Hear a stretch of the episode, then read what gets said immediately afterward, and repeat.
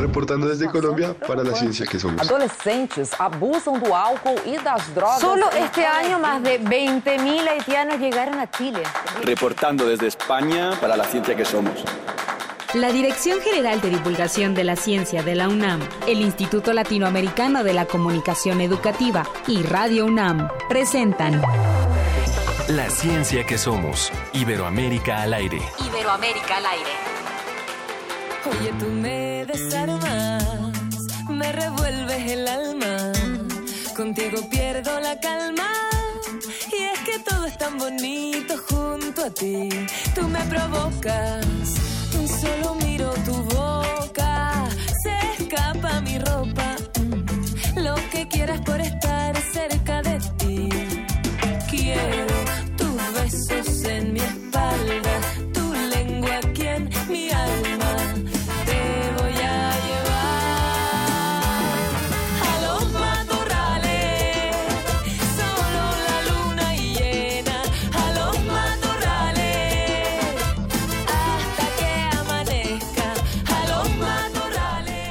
Imagínate, imagínate que con ese ritmo te digan, te voy a llevar a los matorrales.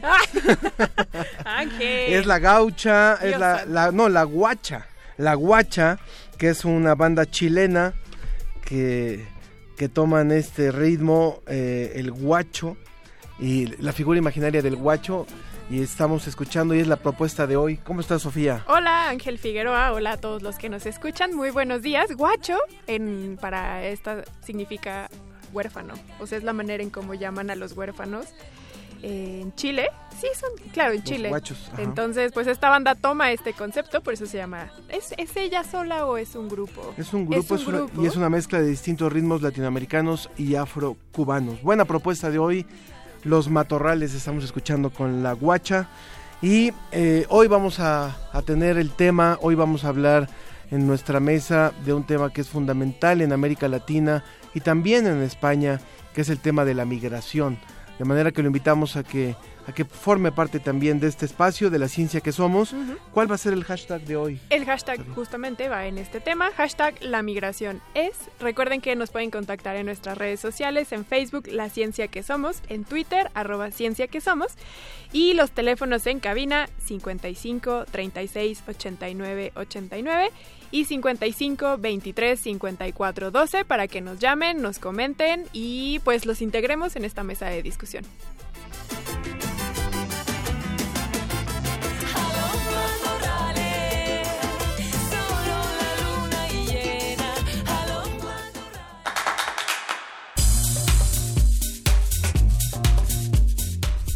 En el menú que le ofrecemos hoy en La Ciencia que Somos, como siempre le tendremos el reporte desde España con la Agencia de Noticias para la Divulgación de la Ciencia y la Tecnología, DICIT.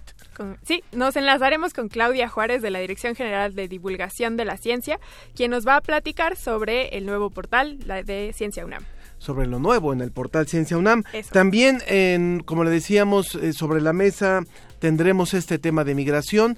Resulta que la migración eh, no es solamente tema social, es un tema que implica muchísima investigación, tanto de investigadores sociales, pero también de investigación que tiene que ver con salud, que tiene que ver con hábitos alimentarios, en fin, de esto vamos a hablar hoy en nuestra mesa de hoy. Y nuestro reportero Edwin Ramos nos trae la nota sobre el ganador del Premio Nacional de la Juventud 2018, que es mexicano y nos va a estar hablando sobre cómo este evento le cambió la vida. Queremos escuchar tu voz. Márcanos a los teléfonos 5536 8989 o 5536 4339. La ciencia que somos. Iberoamérica al aire. Reporte desde España. Agencia Iberoamericana para la Difusión de la Ciencia. DICIT.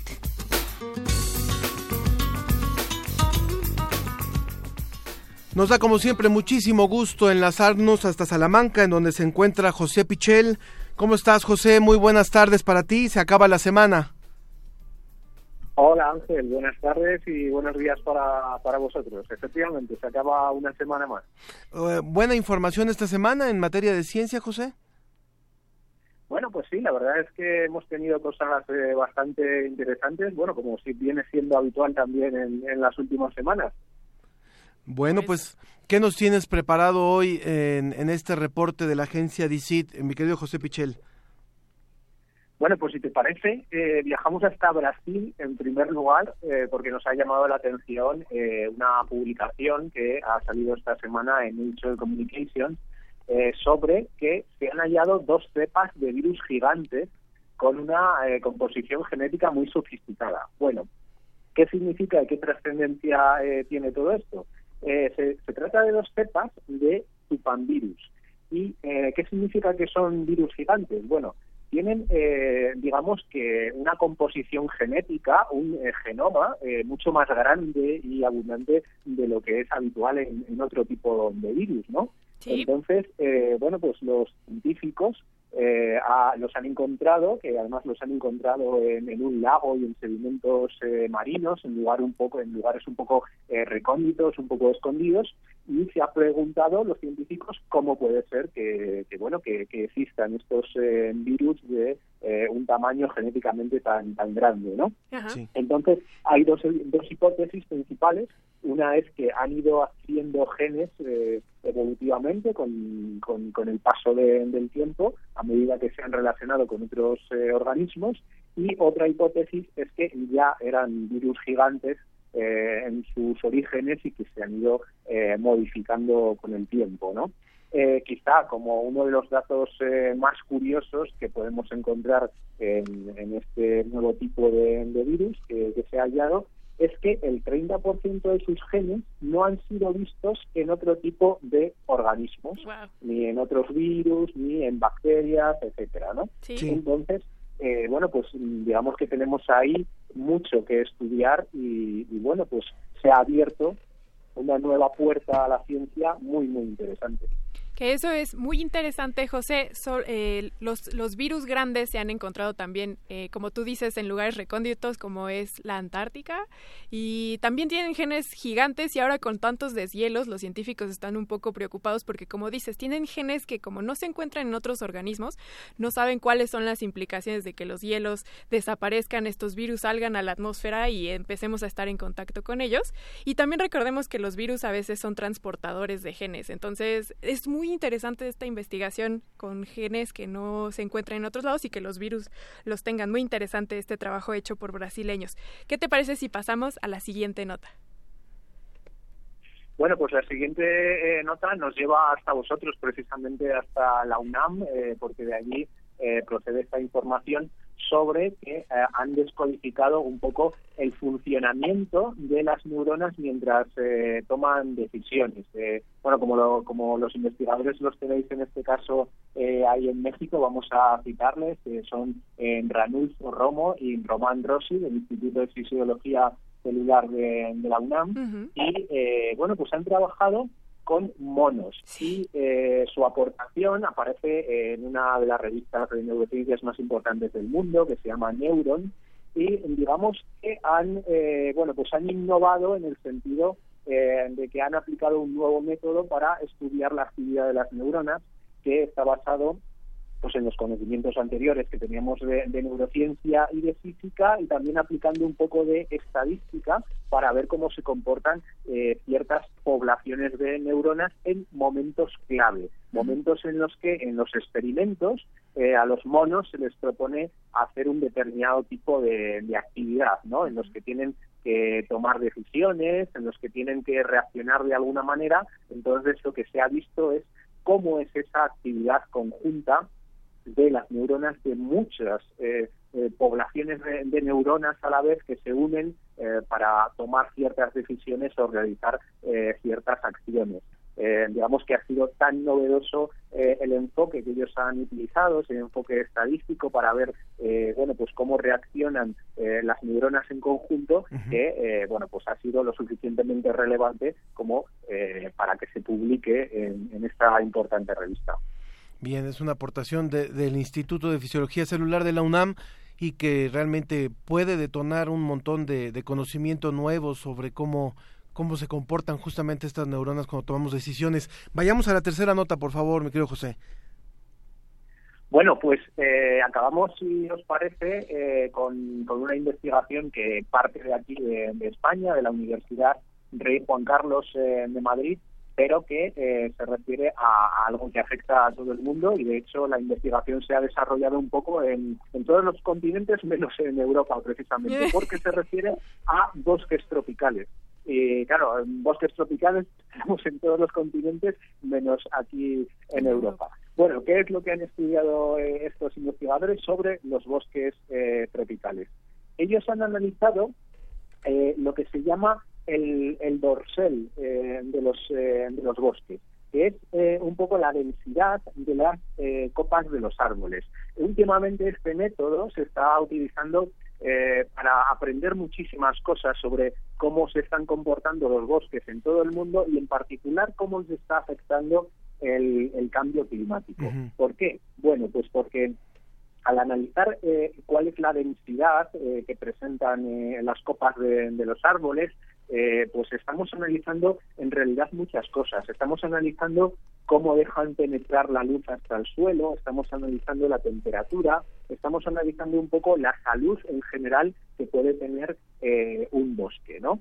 Entonces, eh, ellos, mm, bueno, lo que vienen a concluir es que, eh, como es lógico, pues cada bosque eh, está muy determinado por el tipo de clima que hay eh, en un lugar concreto, pero que también la acción humana, y esa es su principal aportación, está siendo determinante para la conservación de estos bosques. Pues acciones como la ganadería, acciones como la tala de, bosques y también eh, los diferentes planes de conservación que puede haber en cada lugar, pues están siendo muy determinantes para ver cómo están respondiendo eh, los bosques tropicales, en este caso, a, eh, al cambio climático que, que ya está en marcha, ¿no?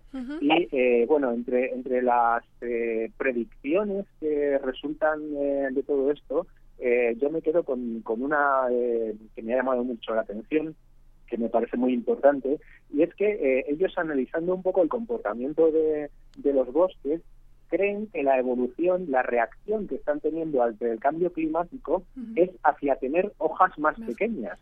Eh, ¿Y esto por qué? Bueno, pues porque es una adaptación del propio árbol para evitar que haya eh, más transpiración. Con hojas más pequeñas transpiran menos y conservan mejor la humedad. Mm. Como lo que está pasando es que las temperaturas están aumentando, hay mayor sequía en casi todas las zonas del mundo, pues eh, los árboles se están adaptando de esa forma, eh, están teniendo hojas más pequeñas, la transpiración es menor y, eh, sin embargo, la consecuencia de esto es que se puede incrementar el, el cam- la acción del, del cambio climático, porque claro, con hojas más pequeñas se Menos deja eh, de traspasar CO2. más luz y calor hacia, hacia el suelo, hacia el bosque, con lo cual la pérdida de humedad también es mayor y en definitiva, bueno, pues podríamos eh, de esa manera estar eh, aumentando los efectos de- del cambio climático. Quiero, quiero aprovechar, eh, José, ahorita que cuentas esto, nada más para preguntarte también una cosa. ¿Esta investigación la hacen que vía satelital o cómo es que estudian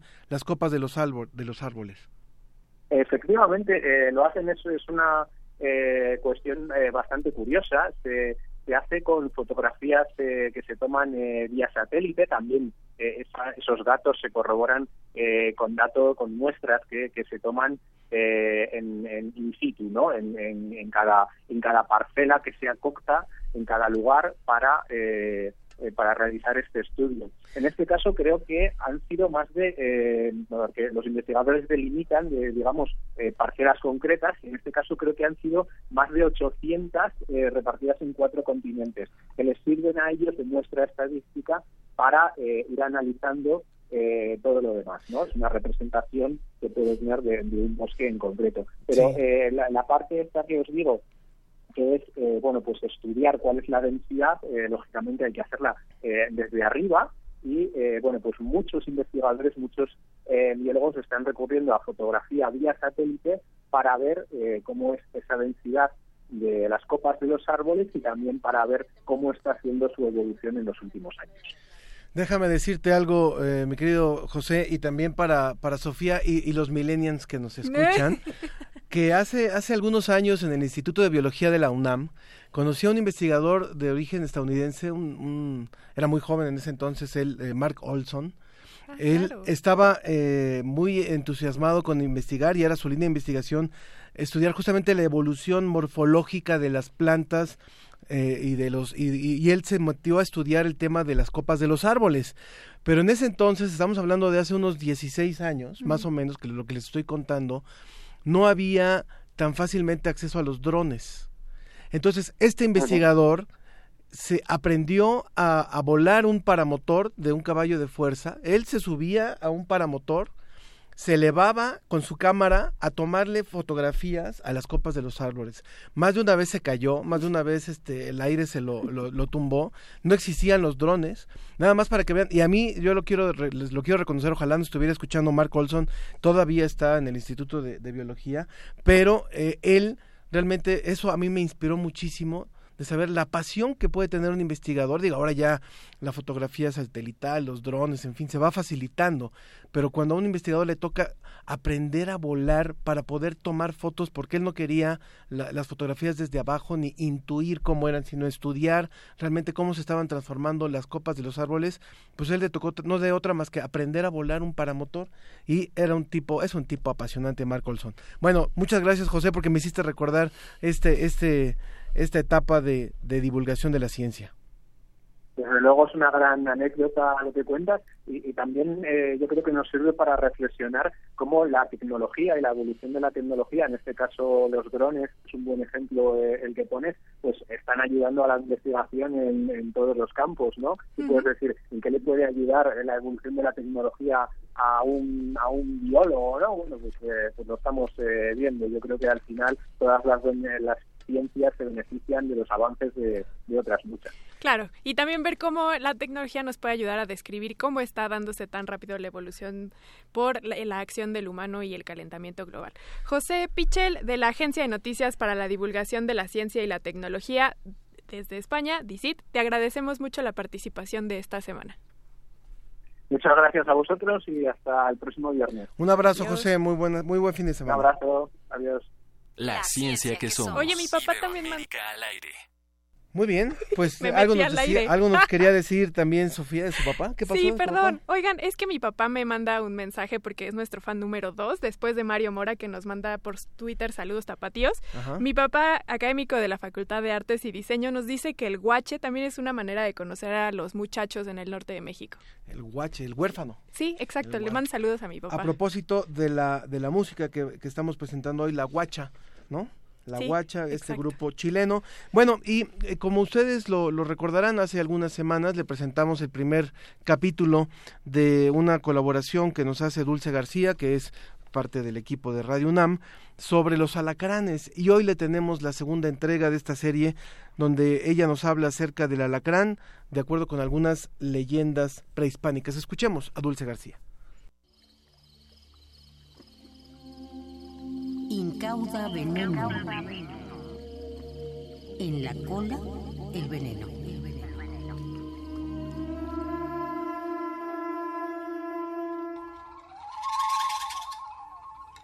Es un artrópodo, tiene ocho patas, como los artrópodos. Si pueden ver, las patas están segmentadas. que tienen unas tenazas y una cola que termina en ponzoña. Que se clasifica dentro de los arácnidos. Los peripalpos o las pinzas pueden ser mucho más gruesas. Sobre este ser existe una leyenda náhuatl que fue recogida de labios de los indios a principios del siglo XVII por el bachiller don Hernando Ruiz de Alarcón.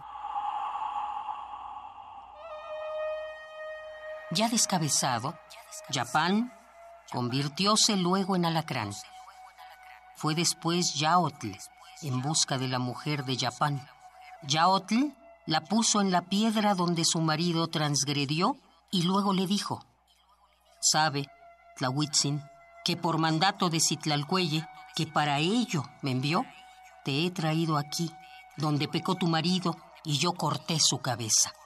Si acaso fuiste tú la causa de que él te abandonase y emprendiera su retiro, asimismo cortaré la tuya. Y luego le cortó la cabeza a Tlahuitzin, y ella se convirtió en alacrán y se fue por debajo de la piedra, a donde estaba su marido, vuelto también alacrán. Y era el nombre de ella Tlahuitzin, que quiere decir la encendida. Por eso hay alacranes colorados. Una de las culturas que más colorido ha dado a estos seres en sus representaciones es la de los huijáricas, mejor conocidos como huicholes lo que deja ver la relevancia de esta especie para su cultura, en la que son vistos de dos maneras, como una plaga y como una deidad. Los huicholes, además, tienen una deidad específica para estos artrópodos. Si se pronunciaba la oración de la salvación a Paricuta, éste se deshacía de la ponzoña que del animal hubiera caído en el humano, Tal vez ello deja entrever que ya desde hace muchos años los huicholes podían haber conocido algún tipo de antiveneno, o bien que tenían conocimiento de que algunas de esas especies eran mortales y otras no.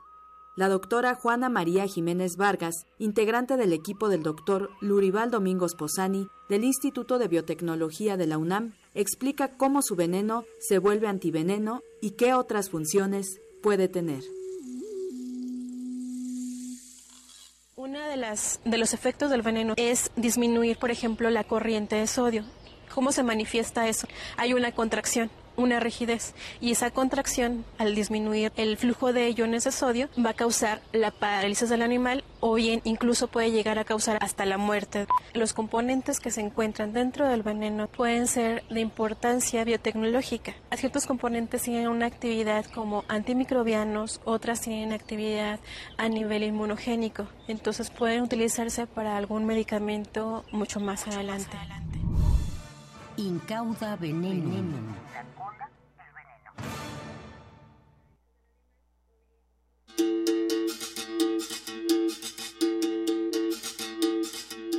Muchas gracias, por supuesto, a Dulce García por esta segunda entrega de esta serie sobre alacranes. ¿Y qué tenemos ahora? Ahorita tenemos, a la licenciada Claudia Juárez, quien es coordinadora editorial del portal Ciencia UNAM y jefa del Departamento de Noticias de la Dirección General de Divulgación de la Ciencia de la UNAM. Claudia, ¿cómo estás? Buenos días. Hola, muy buenos días, muy buenos días a todos y al auditorio. Muchas gracias, Claudia. Mira, para, para el público que nos está escuchando y que no conoce este portal, le decimos que se eche una vueltecita. Ciencia UNAM es un portal de divulgación que tenemos ahí en la Dirección General de Divulgación de la Ciencia y tú vas a estar participando con nosotros contándonos un poco las novedades que hay en el portal que puede encontrar el público, ¿no, Claudia?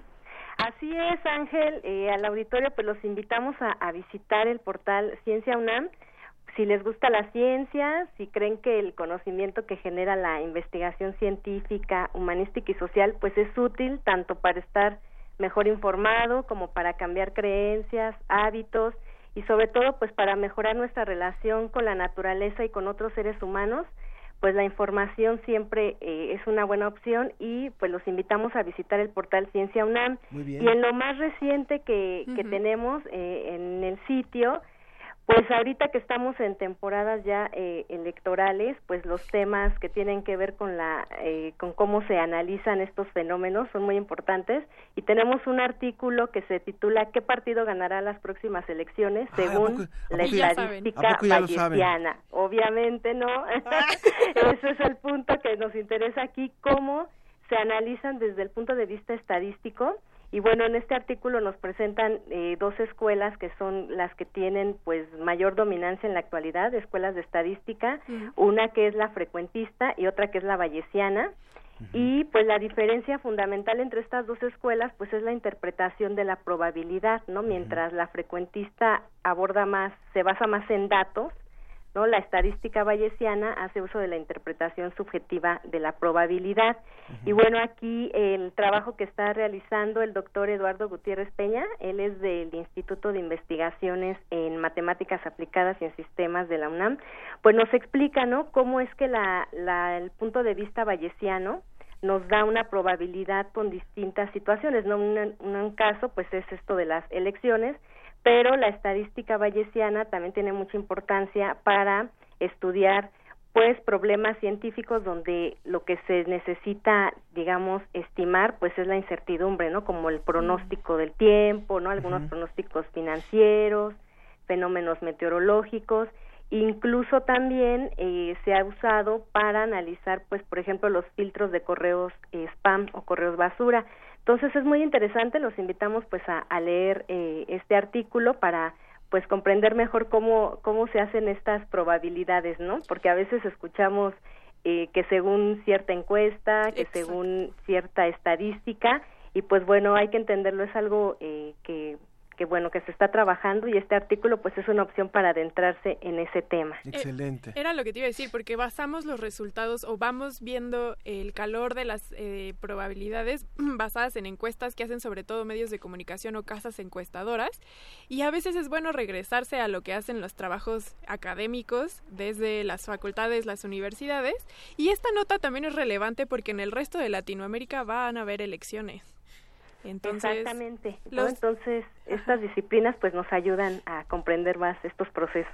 Muy bien, Claudia, pues esa es la información más relevante ahora en Ciencia UNAM. ¿Alguna otra sugerencia? Exacto, pues mira, en, la, en nuestra sección de, de blogs tenemos un blog que se llama La Huella del Jaguar. Ajá. Y en este blog lo realizan eh, académicos, bueno, investigadores y estudiantes del Laboratorio de Ecología y Conservación de Vertebrados Terrestres del Instituto de Ecología de la UNAM.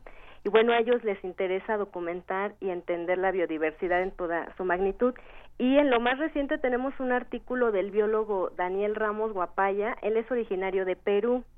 Y justo lo que él nos eh, nos relata en este artículo, pues es la diversidad de camélidos de Sudamérica, ¿no? eh, estos animales tienen mucha importancia en países como Bolivia, Chile, Argentina y Ecuador. Son muy importantes tanto como animales eh, de carga como también para aprovechar ciertos recursos de ellos. Y él nos cuenta bueno cómo es que se originan no los camélidos eh, se estima que bueno ellos eh, se originaron en Norteamérica hace aproximadamente 40 millones de años han evolucionado y pues han dado lugar a diferentes linajes pues que han migrado a otros continentes. En Europa por ejemplo pues hay el camello no que, que conocemos más que lo tenemos más familiarizado pero en Sudamérica hay sobre todo cuatro cuatro este animales que son el guanaco, la llama, la vicuña y la alpaca, ¿no? Entre ellos, bueno, de los más populares pues es la llama, que sobre todo, bueno, en Perú, que es de donde es originario el autor de este artículo, pues nos cuenta cómo es que, que se usan tanto para trabajos agrícolas, cómo eh, hay una relación histórica, no incluso los incas, este, por ejemplo, en el caso de la vicuña, que es un animal también eh, muy importante dentro del grupo de los camélidos, de los camélidos, perdón, que está en Perú, pues cómo es incluso hasta figura en su escudo nacional. Entonces Claro. él nos relata, pues, la biodiversidad de camélidos de estas regiones y sobre todo es importante porque Bolivia presentó hace unos años ante la FAO, ante la Organización de las Naciones Unidas para la Alimentación y la Agricultura, la propuesta de dedicarle un año internacional a los camélidos y si Pues no me equivoco será en 2024. Una información importantísima que es la que encontramos en Ciencia UNAM. Muchas gracias a Claudia Juárez, responsable de este portal y del área de noticias de la Dirección de Divulgación de la Ciencia. Muy buenos días, Claudia, gracias. Muchas gracias y pues ya saben, si buscan información de ciencia, pues encuéntrenla en Ciencia UNAM. Perfecto. Muchas gracias. El que busca encuentra, como dicen. El que ¿eh? busca encuentra. Bueno. Y también síganos en redes sociales. Perfecto. Vamos a, ir Buenos rápida- días. vamos a ir rápidamente a una pausa. Les recuerdo 55 36 89 89 55 23 54 12. Vamos a hablar de migración. Posiblemente a usted le ha tocado algún familiar, por ejemplo, en los Estados Unidos, por ejemplo, le ha tocado migrar de una, de una ciudad a otra, de un país a otro. Bueno, de eso estamos hablando hoy y de cómo esto es un esto es tema de investigación por parte de diferentes científicos sociales y no sociales. Vamos, continuamos en un momento más en la ciencia que somos.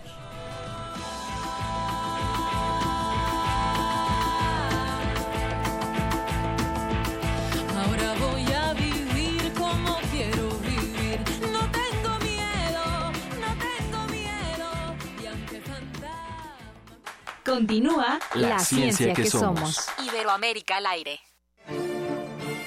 2018. 200 años del nacimiento de Guillermo Prieto.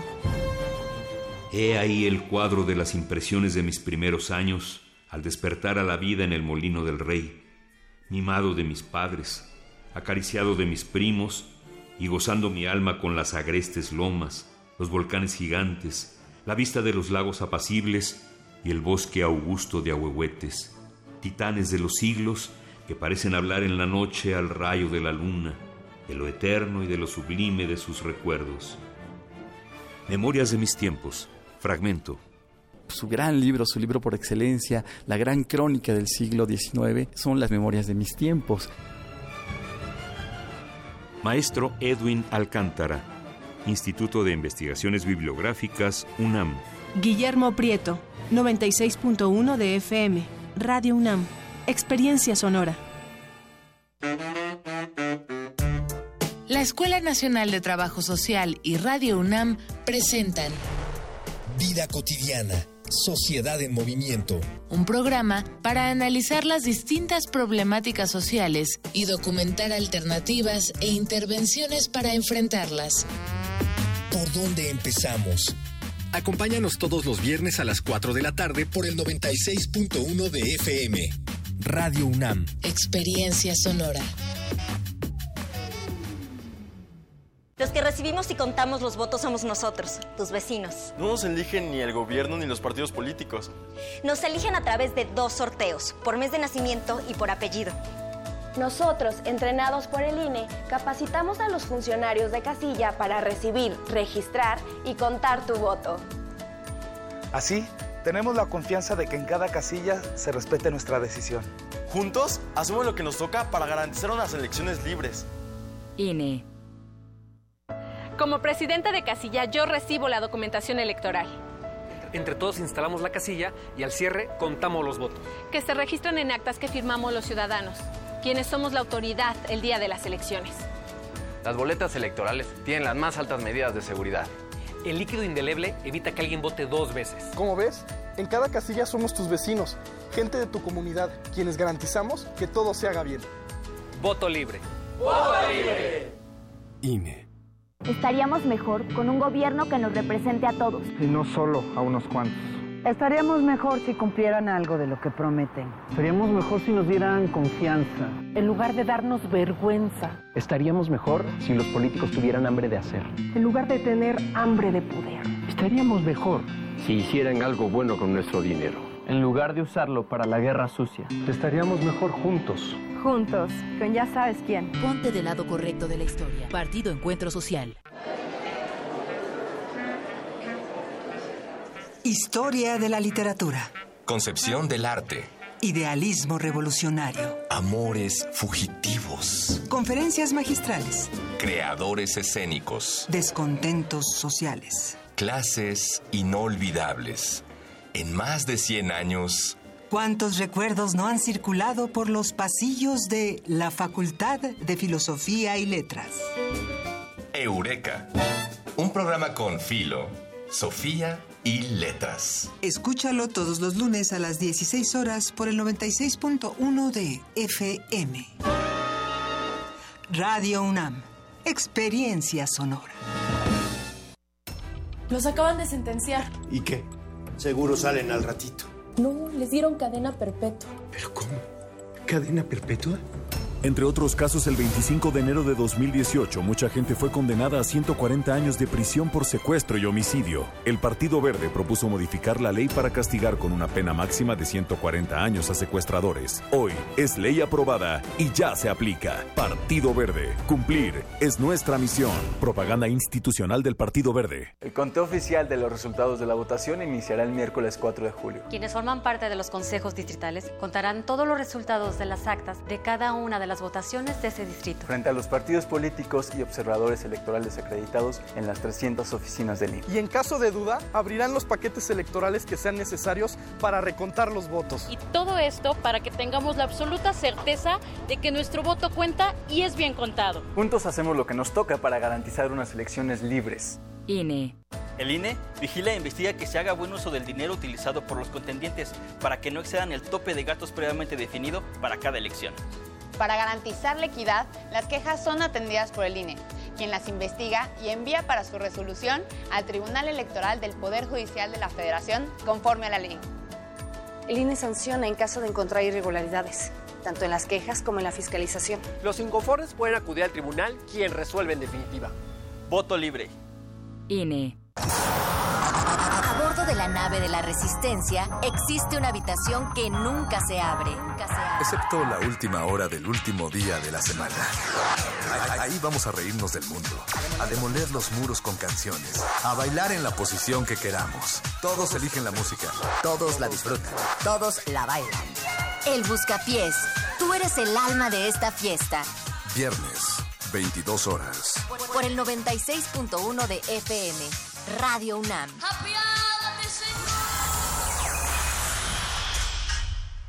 Regresamos a La, ciencia, que, somos. Iberoamérica al aire.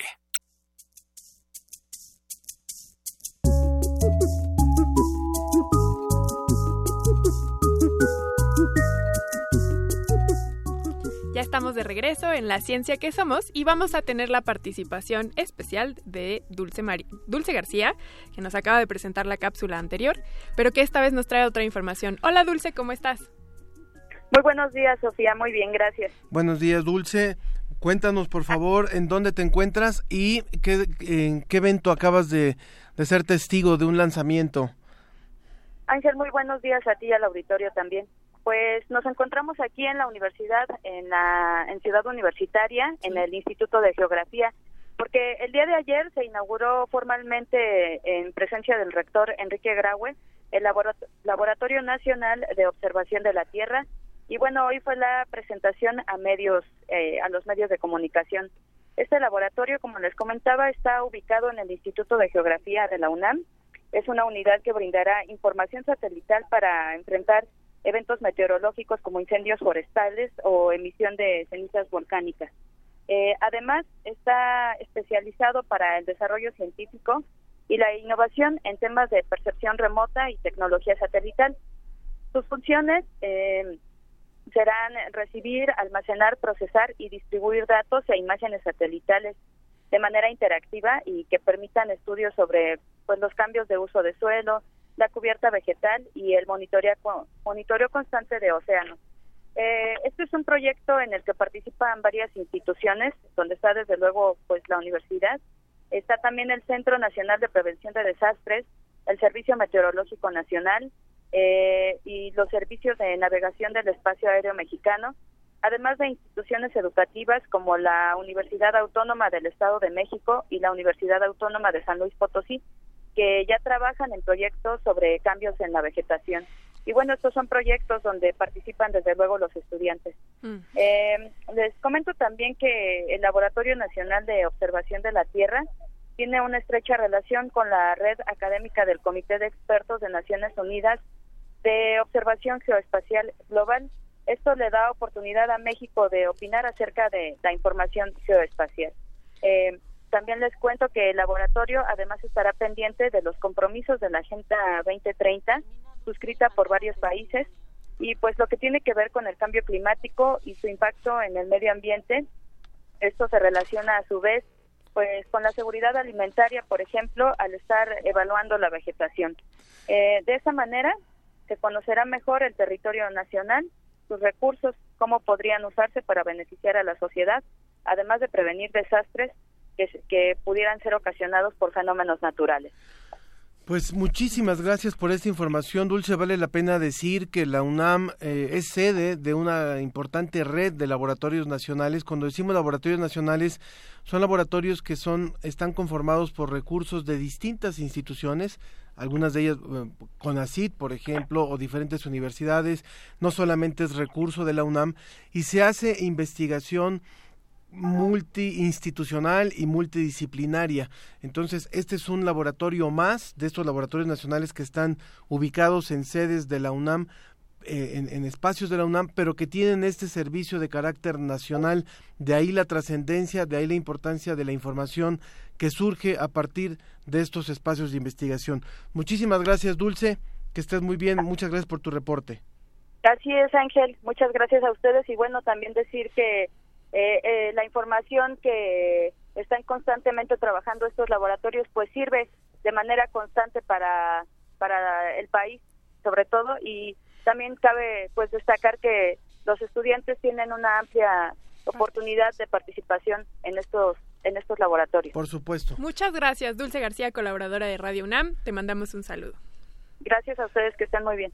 Y, bueno, justo siguiendo con ese tema, ya que estamos con el tema de la UNAM, no es que queramos únicamente hablar de esta maravillosa universidad, pero que eh, justo ayer se dio a conocer que la UNAM encabeza la, la, lista de universidades latinoamericanas mejor calificadas en 48 áreas de estudio. Esto es una un ranking que tiene que ver con las mejores mejores universidades en el mundo por materias. ¿no? Exactamente, Quaccarelli Simons o Simons es una empresa que hace análisis de educación internacional y esta vez, bueno, agregó varias ramas a este análisis, pero eh, la UNAM encabeza, como dice Ángel, en 48 áreas de estudio en las que destacan cuestiones que son de humanidades. Por ejemplo, está área arte y diseño, que es la que coloca a la UNAM en el lugar 22, y también ingeniería de minas, que, se, que también se ubica en el lugar 22, y la UNAM está por encima de universidades latinoamericanas como la de, la de Sao Paulo, Brasil, la Pontificia Universidad Católica de Chile y la Universidad de Buenos Aires en Argentina. Así que si nos están escuchando en otras partes de Latinoamérica y están buscando alguna universidad para hacer un intercambio, por ejemplo, la UNAM aquí en México es una gran opción un, abrazo y una felicitación para nuestra querida universidad que en este momento está ubicada en, en uno de los mejores sitios a nivel latinoamericano en 48 áreas de estudio.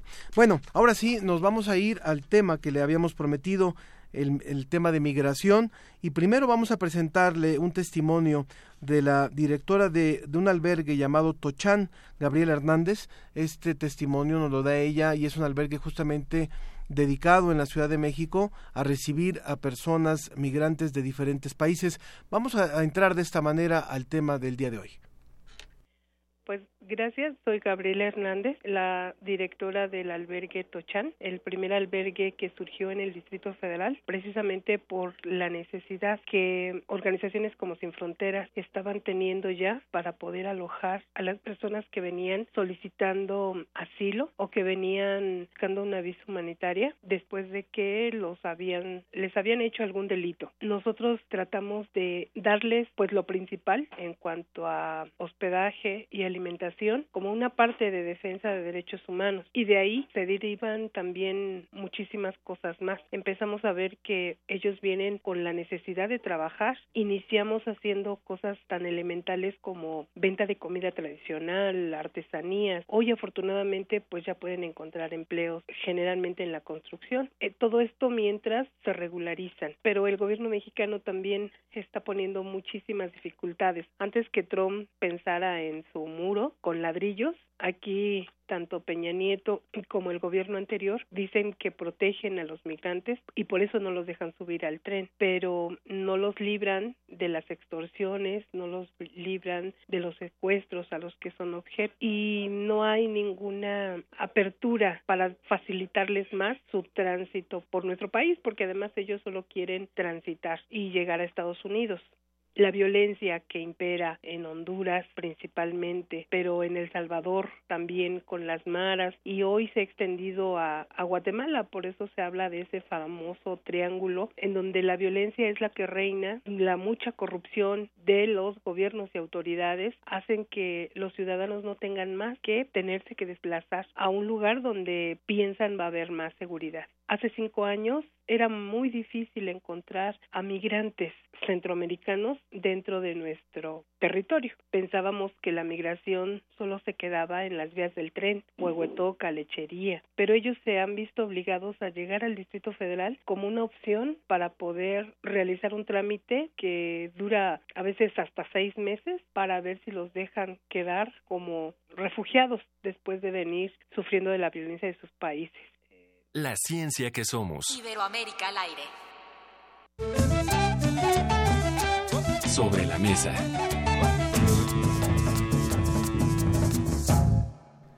Como lo decíamos al inicio del programa, la migración es objeto de estudio.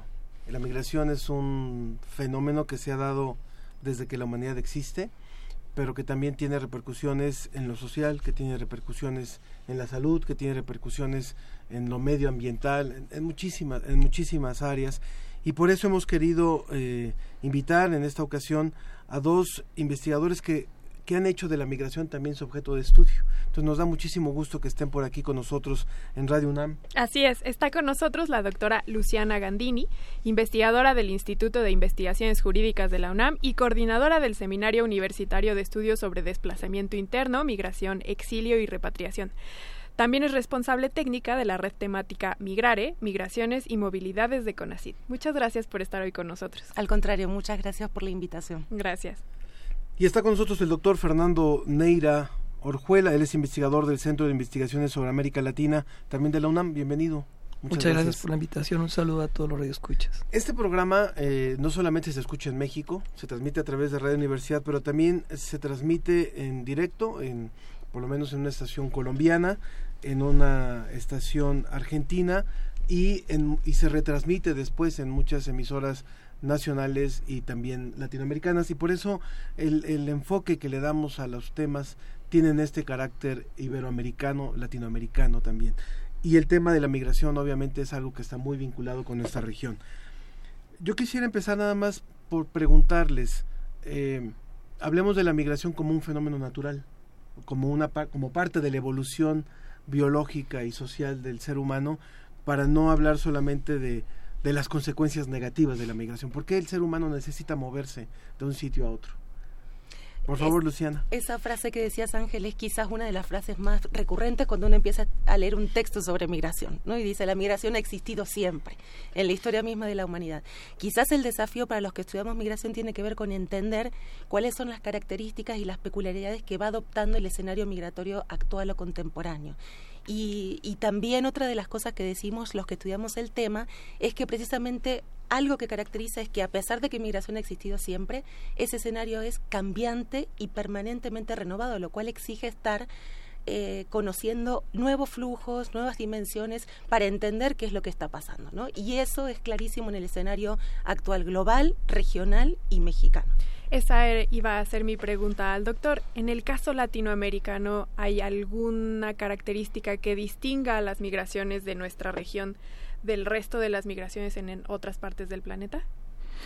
Bueno, yo creo que eh, dentro de esta gran explicación de la migración, y bien lo decía la doctora Luciana, el tema de por qué la gente migra es quizás lo que nos hace que varios colegas busquemos dar respuestas a eso, ¿no? ¿Qué hace que la gente se mueva de un lugar a otro? ¿Por qué lo hace?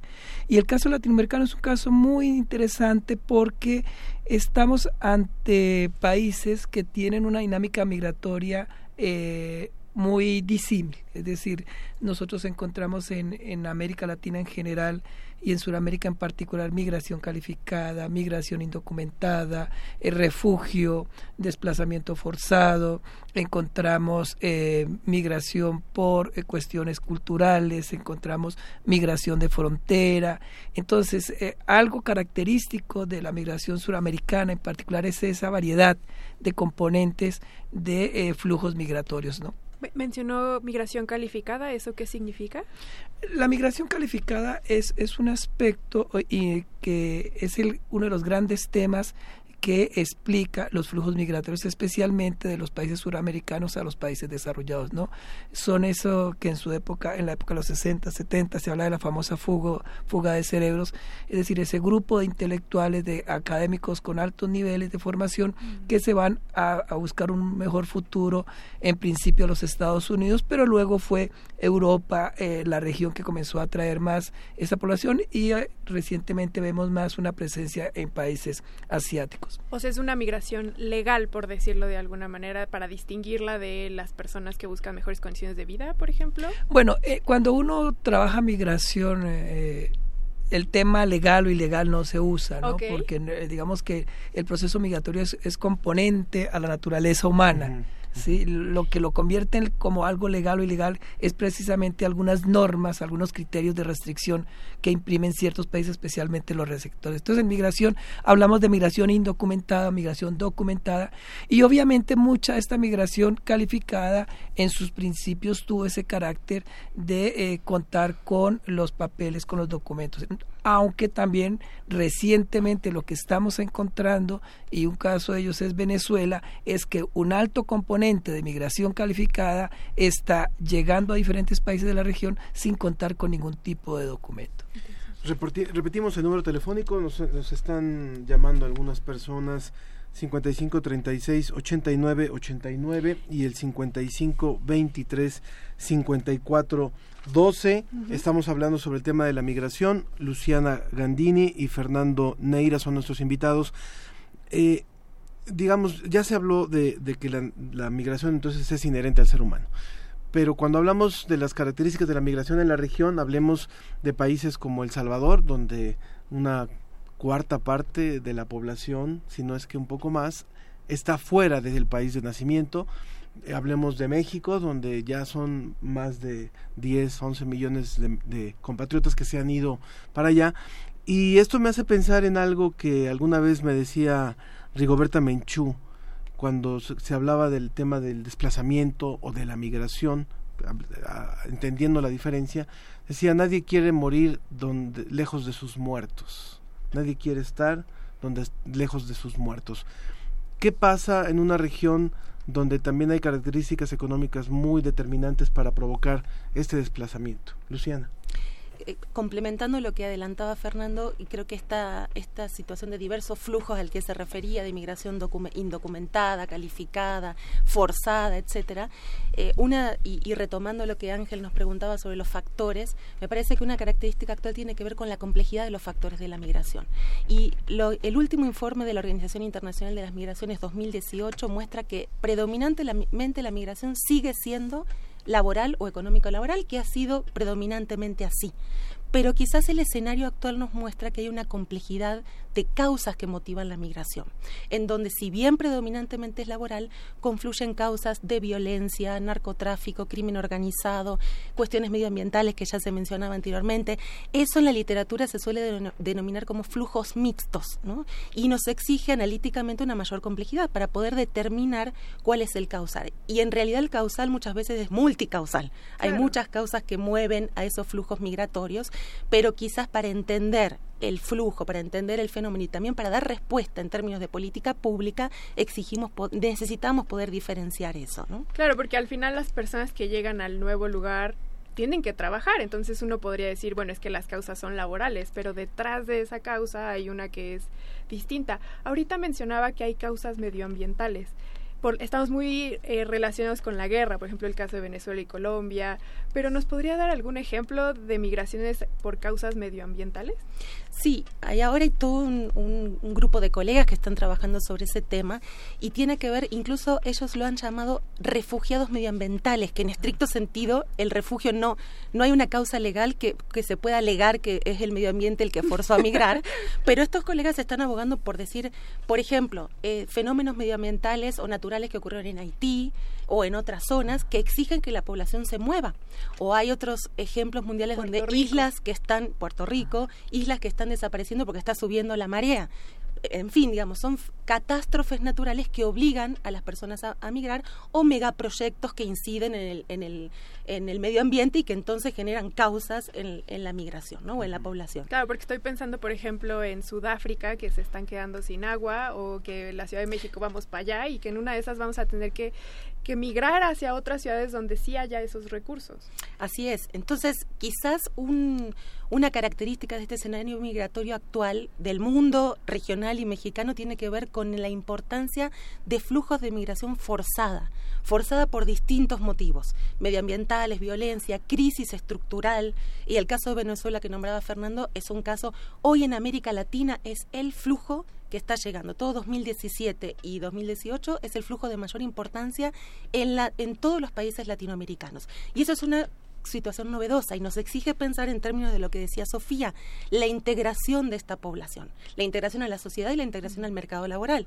Por ejemplo, en el refugio tuvimos el testimonio de la, de la directora del refugio y lo que nos contaban es que ellos tienen programas para vincular a migrantes eh, e integrarlos, pero son tipos de inserción laboral de empleos manuales o no calificados, mientras que una de las características de la población venezolana es que es relativamente calificada, es decir, que tienen niveles educativos terciarios o más. Entonces son puestos laborales que no están acordes a las, a las calificaciones que trae este grupo de poblaciones en particular. Fernando. Sí, no, eh, yo creo que América Latina está sufriendo dos procesos muy graves. Uno que tiene que ver, como decía Luciana, con este proceso de megaproyectos que tienen principalmente asentamiento en zonas ecológicas de América Latina. Digamos que el sector de la minería, todo el sector extractivo, ha visto en las regiones naturales de América Latina un potencial de, explotación y eso es lo que ha conllevado a ese proceso de desplazamiento de comunidades indígenas, de eh, eh, campesinos. Y eso pues obviamente es un flujo migratorio que tiende a concentrarse en grandes centros urbanos y especialmente en ciudades capitales, fenómenos para los cuales nuestras ciudades no están preparados para asumir estos flujos que en ocasiones son grandes, son repentinos y que atraen consigo pues una serie de dificultades que no solo tienen que ver con el proceso de incorporación a estos sectores, sino la atención misma, porque son en muchas ocasiones flujos eh, familiares. El otro tema muy delicado y que es un actor que ha comenzado a, tener un papel protagónico en el tema migratorio en América Latina eh, son los grupos al margen de la ley, no especialmente el narcotráfico. ¿Por qué? Porque el narcotráfico ha comenzado a incorporarse en estos corredores, a tener control de estos corredores migratorios, y mm. estamos hablando de Sudamérica ah, pasando por México, y eso ha vuelto que la migración ya de por sí que hace que el individuo sea vulnerable adquiera mayor vulnerabilidad. Y esa vulnerabilidad se incrementa si hablamos de indígenas, si hablamos de mujeres, si hablamos de niños. Entonces, estamos ante un panorama que es muy delicado y sobre el cual, digamos, como bien lo decía aquí mi colega, eh, apenas estamos comenzando a dar respuestas porque precisamente la, la, dinámica que, adquieren los actores, los procesos, implican pues un, tipo de estudios muy detallados. Hay una llamada de Cristina Oviedo no tiene que ver estrictamente con el tema, pero es muy interesante. Es una, una señora argentina que nos llama desde Metepec y dice, no está de acuerdo con el término de Iberoamérica. Somos América, no somos la colita de un león me siento americana. Iberoamérica es un término que en el siglo XXI no va. ¿Qué opinan? Eh, digo, sé que nos, nos salimos un poquito, pero sería muy interesante tener su punto de vista, porque yo le preguntaría a, a esta persona también cómo le podríamos llamar desde, desde su propuesta a la región Latinoamérica más España y Portugal. Pero Fernando, por favor. Bueno, digamos que cuando, para quienes trabajamos el tema de la migración eh, latinoamericana de América Latina y el Caribe, eh, tendemos a concentrarnos más en lo que es Suramérica, Centro y el caso mexicano, ¿no? Ese es como nuestro nuestro gran campo de estudio, incluyendo el Caribe, obviamente, ¿no? El, Caribe de habla hispana. Entonces, esa noción de Iberoamérica que se tiende a veces por querer incorporar a la parte portuguesa y española, digamos que para otro tipo de temas sí eh, suele usarse más. Para el caso de, quienes hacemos migración no lo es tanto no generalmente nosotros nos centramos en traer o un país o cierta región o cierto problema en la región. Entonces ah, hay colegas que obviamente hacen análisis de si uno hace un estudio de presencia latinoamericana en España eso ya implicaría otro tipo de pero en general tendemos a concentrarnos más en la región. Por favor. Y quizás agregar a lo que decía Fernando que algo importante en términos migratorios es el idioma, porque es la forma principal en que un migrante, una persona migrante, se integra a una sociedad de acogida. Por eso el término Iberoamérica tiene sentido, por un lado por eso, y también porque por los vínculos históricos que genera con los movimientos de población hay fuertes teorías que muestran que los movimientos no son espontáneos, sino que tienen raíces históricas. Y el poblamiento, la conquista, después la globalización, la penetración económica, explicarían también por qué se dan flujos migratorios específicos en la región iberoamericana. Sí, de hecho tenemos una, un dato que es de entre el año 2000 y 2010. En España reciben 2.4 millones de personas de Latinoamérica. Entonces esto sigue siendo relevante. Vamos a escuchar la segunda parte del testimonio para regresar con los comentarios de la audiencia, sobre todo porque yo tengo uno de Sonia Menchaca, que era la pregunta que yo les quería hacer a continuación. Pero para seguirnos de corrido, mejor vámonos con el testimonio. Nosotros tenemos ya cinco años trabajando. Todo lo, el trabajo que se hace aquí es con trabajo voluntario. Tenemos un grupo de 12 voluntarios, dos que vienen de tiempo completo y que lo pueden hacer porque vienen apoyados por dos organizaciones, la Iglesia Luterana Norteamericana y un programa alemán, AFS, que mm, trae a chicos quieren hacer un trabajo social en nuestro país, más un voluntario por día que viene por las tardes. Los voluntarios vienen a acompañar a los migrantes desde organizarlos para que realicen las tareas normales de una casa, el aseo, la comida, hasta el acompañamiento a los trámites migratorios que tengan que realizar. Creo que la mejor manera de poder apoyar es sensibilizándonos, el pensar que no vienen ellos a competir de ninguna manera con nosotros, que el hecho de que ellos busquen un trabajo no va a desbancar a nadie en nuestro país para obtener otro trabajo. De pronto, sí, algunas personas son un poco insensibles ante esta situación y obviamente entendemos un poco que por desgracia nuestro país tiene tantas carencias que pensamos vamos a tener que, que estar con personas que vienen con las mismas necesidades que nosotros no, que las necesidades que a nosotros no nos satisfacen. Pero yo creo que en ese sentido tenemos que ver y que revisar el que no nos vienen a quitar nada y que sí vienen a querer salvaguardar sus vidas y valorar precisamente el ejemplo de lo que está pasando en Centroamérica, de esa violencia irracional y que pues también pongamos nuestras barbas a remojar porque en estados de la República, en lugares muy concretos, está pasando lo mismo. También se está desplazando a la gente. Y si no somos solidarios hoy con los que vienen, mañana quién sabe si nosotros encontremos la solidaridad que vamos a necesitar también. Crudo, sin lugar a dudas, la, la situación que se cruda la situación que se vive en, en nuestro país y de y, en otras partes sobre este tema. Hay una pregunta que se vincula muy bien con este testimonio que nos dio Gabriela Hernández, que es la directora del albergue Tochán. Eh, María Trinidad Román había preguntado qué se puede hacer para apoyar a los migrantes que vienen de Estados Unidos, a dónde llamo para que tengan un lugar para dormir. Los datos que encontré en internet no eran correctos o no contestaban y el 911 nunca llegó. No sé si ella nos está llamando de la Ciudad de México. Al menos en la Ciudad de México eh, tenemos justamente este lugar de donde es Gabriela Hernández, que es Casa de los Amigos, que es lo mismo que Casa Tochan, casa de los amigos.org. Ahí pueden encontrar esta información. Este fue de hecho de los primeros albergues en, en, la ciudad. Está ubicado cerca de la zona de observatorio. Pero hay algunos albergues para los que vienen justamente o los que van hacia los Estados Unidos en diferentes partes del país. Hablemos de, hay, hay, hay muchos casos también, en cada sitio habría que ubicarlos. Ahora sí, por favor. Gracias.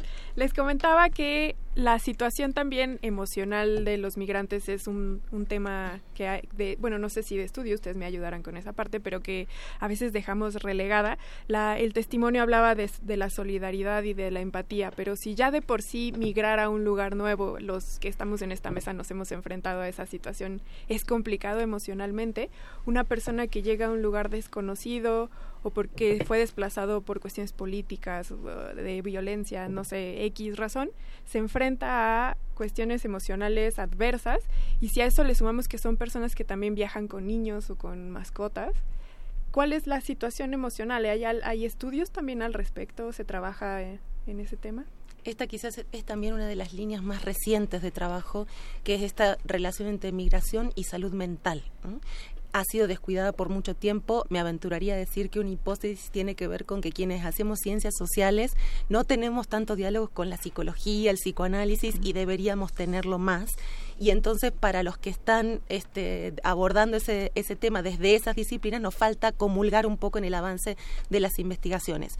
Mencionaría que tenemos un proyecto en la red Migrare para este año que es hacer trabajo con migrantes y salud mental en la frontera norte de México, pero fíjate lo paradójico, aquí es con migrantes deportados, es decir, con migrantes, personas migrantes mexicanas que regresan. Y tú decías lo, lo difícil que es integrarse a una sociedad distinta.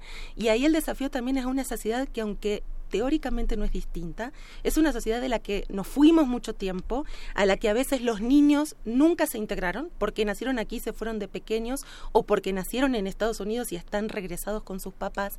Entonces el enfrentamiento a veces es igual o mayor, ¿no? Porque implica enfrentarse a una sociedad que parecía que conocíamos, que nos parecía nuestra sociedad de acogida, pero que por el tiempo pasado, por las redes, etcétera, pues ya no lo es tanto, ¿no? Y eso es un enfrentamiento muy difícil para enfrentar para las personas migrantes. Y en particular en el caso de los niños, que yo creo que se ha trabajado un poquito más, la integración o reintegración de niños que se han socializado en una cultura totalmente diferente, en un idioma diferente, incluso muchas mexicanas y mexicanos, niños, niñas y adolescentes regresan sin saber hablar muy bien el español o sin saber hablarlo o sin saber escribirlo y le estamos obligando a insertarse en un sistema educativo y una sociedad que exige por lo menos hablar un idioma común, ni se diga las dificultades culturales, idiosincráticas, etcétera. Sí, eh, yo quisiera eh, poner sobre la mesa la situación de, de una mujer que decide un día irse de El Salvador, de Honduras, de Guatemala, atravesar territorio mexicano queriendo llegar a Estados Unidos. La probabilidad de que esa mujer sea violada, secuestrada y sufra todo tipo de agresiones es muy alta. Sí, me imagino. Si eso llegase a ocurrir, el punto aquí relevante a tu pregunta sería, emocionalmente esta persona, ¿cómo va a llegar a su destino si lo logra hacer? Peor si no lo logra hacer. Entonces, la migración tiene ese componente, hay, un componente de afectación personal muy fuerte que se manifiesta en todo el proceso, pero que a la llegada también se manifiesta. Hay diversos estudios que se han hecho precisamente asociados al tema de las adicciones. ¿Por qué? Porque se ha encontrado que dentro de esa vulnerabilidad del individuo en los lugares de destino, las adicciones se vuelven como una opción para sopesar ese conflicto, ese trauma de estar en un contexto que le es ajeno, en el cual, en el cual la persona es rechazada, agredida. Y eso pasa con diferentes grupos de edades. Obviamente el sector infantil es uno de los más vulnerables porque precisamente el impacto sobre ellos es muy fuerte. Entonces, eh, obviamente aquí hay un tema de salud mental, hay todo un trabajo multidisciplinario en muchas investigaciones, pero sobre este tema de adicciones incluso ya hay encuestas que se, que se hacen y hay todo un seguimiento a esto. Por otro lado, hay ahorita, como bien lo decía Juliana, un trabajo sobre las emociones. Hay una colega en el Instituto de Investigaciones Sociales, Marina Arisa, que está trabajando en la teoría de las, de las emociones y la migración, y ya es un componente que precisamente busca eh, eh, tratar de escudriñar qué le pasa a un individuo que toma la decisión de migrar. Porque aquí el, la pregunta que uno hace, ¿cómo alguien que sabe que puede ser agredido sexualmente, físicamente, secuestrado, extorsionado, es capaz de someterse a eso? Cuando se les pregunta, muchos dicen, es que es peor lo que yo vivo en el lugar de origen. Entonces, ese es uno de los componentes terribles de la migración. Es decir, es tal el desespero de muchas personas que no les importa eh, lo que tengan que vivir con tal de salir, ¿no? Lo ve uno en el caso haitiano, lo ve uno en el caso venezolano, lo ve uno en el caso centroamericano, ¿sí? Entonces, e, ese es un componente muy fuerte de la migración, ¿no? Sobre el tema de los niños, justamente nos decía Roberto Carpés, no estoy en México desde hace 30 años, es doloroso. México lindo y querido, si muero lejos de ti. Dice, son muchas las razones, no solo en América, miremos en Europa y Asia. Muy doloroso, imaginen a los niños. Y complementando la, la llamada de María Trinidad, el mensaje de María Trinidad, perdón, no es en observatorio donde está este albergue, es en la zona de la colonia tabacalera. Y le voy a dar dos teléfonos, 7095 7413 y 7095 8094. De cualquier manera lo vamos a subir en un momento más en las redes sociales para por lo menos tener un dato aquí en la Ciudad de México de una alternativa para los migrantes. Sí, también, bueno, no leí el mensaje tal cual de Sonia Menchaca que dio paso a esta pregunta que dice, la migración tiene sus claroscuros, yo soy migrante y amo este país, entiendo el dolor de los migrantes en el sur, sobre todo en Chiapas, y en el norte. Es muy dolorosa, ya no digamos cuando se separa a los hijos, tanto animales como humanos migramos por mejorar nuestra condición social, ambiental, económica y familiar y dice que le gusta mucho el programa. Sí, sí, sí, Ángel, por favor. No, eh, solamente también hablar, ya que se habló del tema de la salud mental, hablemos de la salud en general. O sea, porque hay, hay repercusión, hay cambio de hábitos alimenticios, nos lo había dicho también Sofía previo al programa, la importancia de que las especies consuman los alimentos en los cuales han ido han ido creciendo el, ser humano no se diga pero finalmente porque el español eh, su mejor forma de estar es con la dieta mediterránea. Explícate un poquito más eso, porque eso me llamó mucho la atención. Hay un gran libro del Fondo de Cultura Económica que se llama ¿Por qué a la gente le gusta el picante? Y es un pretexto para hablar de las situaciones ancestrales de los humanos con la comida y explica por qué las regiones latinoamericanas están tan arraigadas a los, al chile, pero en general es un pretexto para hablar de los alimentos autóctonos, el amaranto, el maíz, etcétera, el cacao. Y explica también cómo otras regiones, otras poblaciones del mundo están asociadas con su alimentación. En Cerdeña, qué relación hay con eh, las habas, en Europa con la dieta mediterránea, mediterránea. Y entonces a mí me pareció muy interesante este libro, que lo recomiendo, les recuerdo, está en el Foro de Cultura, Fondo de Cultura Económica. Y esta, o sea, esta relación idiosincrática de los humanos de la migración y cómo nos arraigamos, no nada más socialmente, sino biológicamente de los lugares a los que venimos es a mí me parece interesante. Entonces les dejo ahí el dato. Luciana, por favor. Sí, eh, hay muchos estudios sobre migración y salud. Eh, quizás tiene más larga data que el de migración y salud mental, que es más reciente. Y sí se ha, se ha, mostrado lo que tú decías, Ángel, o sea, los impactos que tiene pertenecer a una sociedad distinta, una alimentación distinta, eh, de distinta naturaleza, el aumento de, del colesterol, etcétera, ¿no? Ahora, yo quisiera, recuperando lo de Sofía, también mostrar aspectos positivos de la migración, porque, digamos, es cierto y vemos esta parte muy dura y la relató muy bien Fernando, pero coexisten esta migración forzada, dura, de violencia y las dificultades de integración con otra visión que también tiene, tiene su lado positivo. Por ejemplo, mencionaría la presencia del, del colectivo haitiano en el norte del país, en Tijuana, en Mexicali. Fundamentalmente este colectivo llegó en el 2016, fue muy grande la llegada, con la intención de pasar a Estados Unidos, muchos de ellos decidieron quedar a vivir en México solicitando refugio o solicitando residencia permanente. Y la comida haitiana ahora en Tijuana se come eh, en muchos puestos y, y los tijuanenses se han hecho muy, muy eh, adictos al pollo al estilo haitiano. ¿no? Entonces, quiero decir, tiene que ver con esto que, mencionaba Sofía. También la migración implica una fusión de culturas, la incorporación de nuevos gustos, de nuevas costumbres, de idiosincrasia, y eso también es una parte eh, agradable, ¿no? porque si no siempre vemos el lado difícil o el lado eh, negativo. Y a esto, para cerrar, agregaría que no tenemos que descuidar que la migración es un derecho humano. O sea, cualquier persona tiene derecho a, moverse.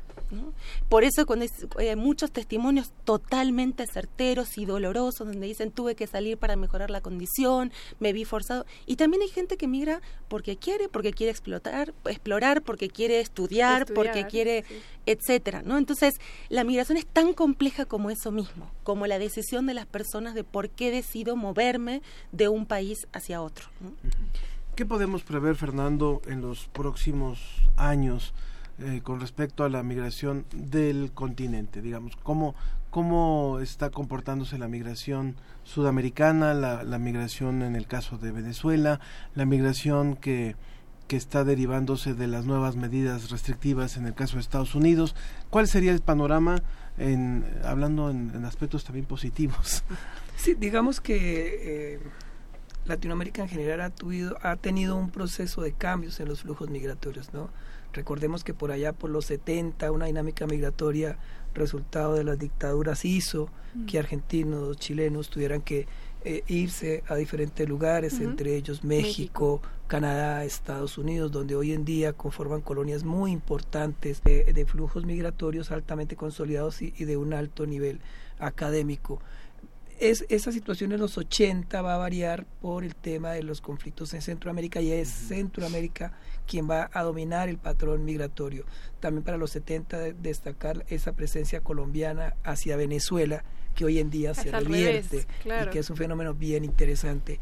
Y digamos que eh, los patrones de la década del 90 a la fecha han sido un poco más a incrementar esa, eso que llamamos migración sur-sur, que consiste en que los países suramericanos y, los latinoamericanos en general están buscando concentrarse en ciudades metropolitanas de la región que tienen cierta relevancia económica y social. Ese es el caso de Buenos Aires, es el caso de Santiago, es el caso de Sao Paulo.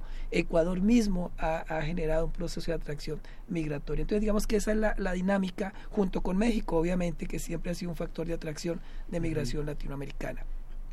Ha decaído el flujo migratorio hacia Europa, hacia Asia, ¿Por qué? Porque eh, también en la región ha, experimentado procesos económicos de eh, cierto bienestar. Chile es un ejemplo de eso, que siempre ha logrado mantener una economía estable. En, en, Chile uno encuentra un alto nivel de presencia migratoria calificada, en donde la gente va especialmente a estudiar. Lo mismo ocurre con el caso de Buenos Aires. Entonces digamos que, que esa es la dinámica que estamos encontrando hoy en día. El mismo México, que que quizás por todo este problema con Estados Unidos y más con el poder ahorita que tiene Donald Trump, ha obligado a que muchos mexicanos miren a Sudamérica como una opción, entonces uno ya ve una presencia mexicana muy fuerte en países como Chile, como Colombia, como Perú, también porque recordemos que ahorita se ha firmado la alianza, desde el 2012 tenemos la alianza del Pacífico y ese acuerdo ha favorecido procesos de intercambio. Entonces, también ese es un factor que ha dinamizado la migración en la región, en donde estos acuerdos políticos obviamente tienen un componente que facilita movilidad. Que, que hace pensar un poco al equivalente de la Unión Europea y que es lo que ha empujado mucho los países del sur, esta relación no nada más económica, política, sino incluso social, ¿verdad? Sí, eso es reflejo de lo que mencionó varias veces Fernando, que es esta dinámica en la migración entre países de Sudamérica, porque existe el Mercosur, donde hay libre circulación, existen otros acuerdos regionales en en América como el de los países del Caribe, de los países andinos, etcétera, con distintos grados de, de fusión y, y, posibilidades de tránsito y permanencia entre esos países.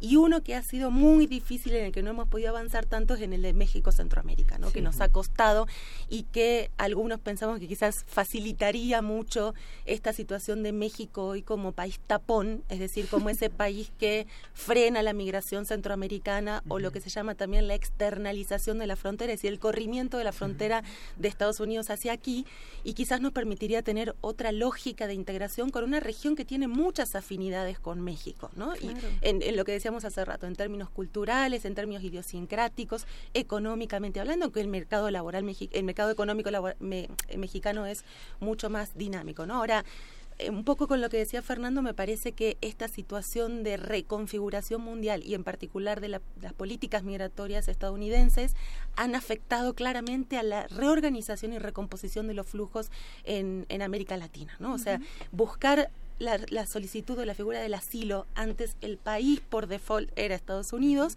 y desde los últimos años estamos buscando otras alternativas. Incluso México se tiene que pensar como país de destino y como país que está recibiendo cada vez más solicitudes de asilo. Ha aumentado exponencialmente de haitianos, cubanos, este, venezolanos. Entonces nos pone en un lugar distinto y en desafíos nuevos. Yo les quiero agradecer muchísimo toda esta, toda esta información porque realmente es muy rica que nos han dado hoy y no y eso que no tocamos el tema de las remesas y no, y no tocamos el tema de cómo cómo en México por ejemplo el peso que tiene en la economía el, el, el flujo de dinero que se envía por parte de los migrantes a los Estados Unidos y que realmente constituye una parte fundamental de eh, la economía nacional y que no hemos sabido todavía manejar ni, ni encontrar una alternativa. Leemos las últimas llamadas del público. Marta Vic, vivo en Estados Unidos, vine aquí por una gran oportunidad laboral de mi ex esposo. Vine con mi hija de dos años, ahora mi hija tiene 27, ya no vive conmigo. Yo no estoy con mi esposo, podría decir que podría regresar a México, pero regresar tampoco es fácil, aunque el corazón quiera, el país y las circunstancias ya no permiten regresar. Sí. Un abrazo, Marta. Y Tomás López nos dice, yo soy latino y me siento americano, hay que ser orgullosamente americanos. Me chocan los chistes donde nos pintan como vagos tramposos. Felicita al programa, se dice orgullosamente Puma, mexicano, latino y americano. Muy bien, pues, pues muchas gracias. Doctora Luciana Gandini, investigadora del Instituto de Investigaciones Jurídicas de la UNAM, coordinadora del Seminario Universitario de Estudios sobre Desplazamiento Interno, Migración, Exilio y Repatriación y también responsable técnica de la red temática Migrare Migraciones y Movilidades de CONACIT. Le agradecemos mucho la participación el día de hoy. Al contrario, un gusto haber estado aquí y por supuesto en la radio de nuestra universidad. Claro. Muchas gracias. Y el doctor Fernando Neira Orjuela, ¿de dónde es usted, doctor? Yo soy de origen colombiano. Colombiano. Investigador del Centro de Investigaciones sobre América Latina de la UNAM. Y bueno, aquí estamos teniendo dos ejemplos de cómo la riqueza de la migración, por supuesto que enriquece a las instituciones, enriquece a, a las universidades. Hay mexicanos en, en, otros países haciendo investigación, hay eh, eh, compañeros latinoamericanos haciendo investigación en México y esa es una migración que enriquece muchísimo, que potencializa muchísimo. No, no se diga el caso de todo lo que representó, por ejemplo, en, el, en la conformación del Colegio de México, otro tipo de migraciones. Así que esa es una migración que, que, que, sí queremos en buenas condiciones y que bueno hay que hay que seguir investigando. Yo por ejemplo tuve la oportunidad de estudiar en un colegio fundado por migrantes españoles con la guerra civil y yo siempre estaré agradecida con la educación que tuve por parte del colegio Madrid. Entonces bueno, muy bien. gracias al comercial bueno, no Muchas gracias, muchas gracias. Vamos Muchas gracias un poquito de música, continuamos escuchando eh, Gaucha con Oh Oh. Guacha, perdón, guacha. Guacha, vamos a escuchar Oh Oh. Oh Oh. Oh, oh, ah, ah, oh, oh, oh. Ah, haga lo que haga, déjese de cobardía. Mire que se va la vida y no se da ni cuenta. Cuenta sentir sin mentirse. Vivir, vivir. Hazte caso, empieza tu rezo. Suelta el peso, el precio es suyo. Comas el orgullo y vaya y vaya ya por su verdad. Ya, ya,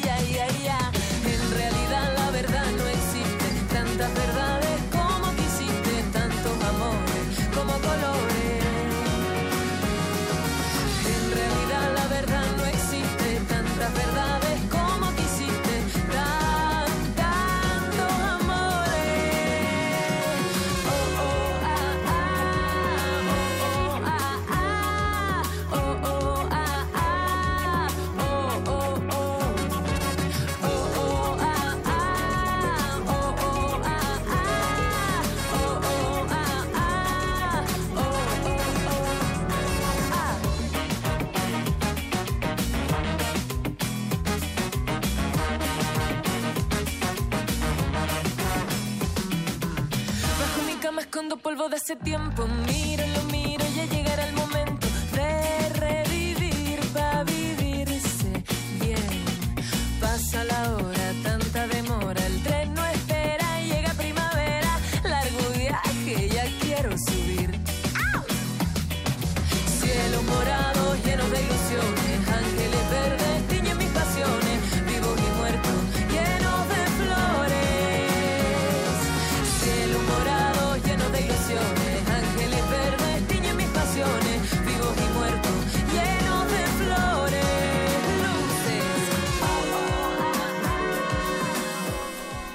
Seguimos escuchando a Guacha, ahora con esta canción que se llama Oh Oh, que nos, eh, nos levanta el ánimo después de hablar de algunos temas complejos como es el de la migración.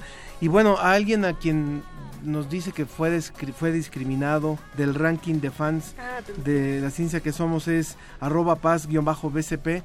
Perdón, perdón, y, y nos mandó un gif de un niño ahí llorando. No, no, no, por supuesto que no. Lo que pasa es que no, no te habías reportado, Y pero ahora ya, ya, ya lo hizo. Y además mi papá es mi papá, entonces no pueden quejarse con- en esa competencia. También Marta Patricia Ortega nos escribe y nos dice, excelente conducción y extraordinaria la información que aquí vierten. Muchas gracias. Gracias a todos, hoy estuvimos muy felicitados. Bueno, pues eh, justamente en esta semana, hablando de jóvenes que, que nos eh, enorgullecen en el, en el país, eh, se, dio la conferencia de un chico, Ricardo Pablo Pedro, esos son sus apellidos, Pablo Pedro, que fue nombrado Premio Nacional de la Juventud. Y justo nuestro compañero Edwin Ramos estuvo por allá eh, en esta conferencia en donde eh, Pedro, eh, perdón, Ricardo contó sus anécdotas de cómo fue que llegó a la ciencia. Edwin, bienvenido. Muchas gracias, Sofía Ángel. Un saludo al auditorio también. Un joven hablando de otro joven. Cuéntanos, cuéntanos, ¿cómo es eh, Ricardo Pablo Pedro? Pues es un joven muy carismático, muy ameno, es un joven zapoteca que como bien comentan, pues eh, dio una charla en el Auditorio B el pasado miércoles. En la Facultad de En Química. la Facultad de Química, justo. Y bueno, él básicamente enfatizó en su experiencia de vida semblántica, semblántica, perdón, de pues todo lo que conlleva, ¿no? Cumplir un sueño. ¿Y qué les parece si escuchamos la voz de este chico para que Adelante.